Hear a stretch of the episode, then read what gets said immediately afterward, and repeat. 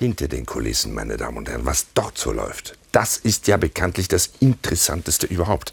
So auch beim letzten UNO-Klimagipfel, also dort, wo Greta ihre furiose Rede gehalten hat. US-Präsident Donald war ja auch da und da gab es diesen historischen Moment hinten im Backstage-Bereich zur Halle, an dem die beiden direkt aneinander vorbeigegangen sind. Wahnsinn!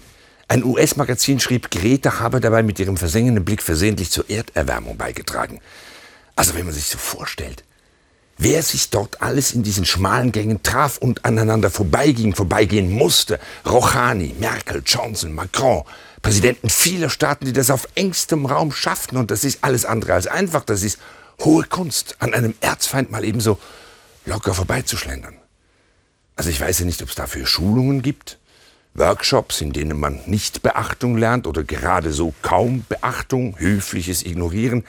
Das ist ja vielleicht die Schlüsselkompetenz überhaupt in unserer Zeit, das professionelle aneinander vorbeigehen.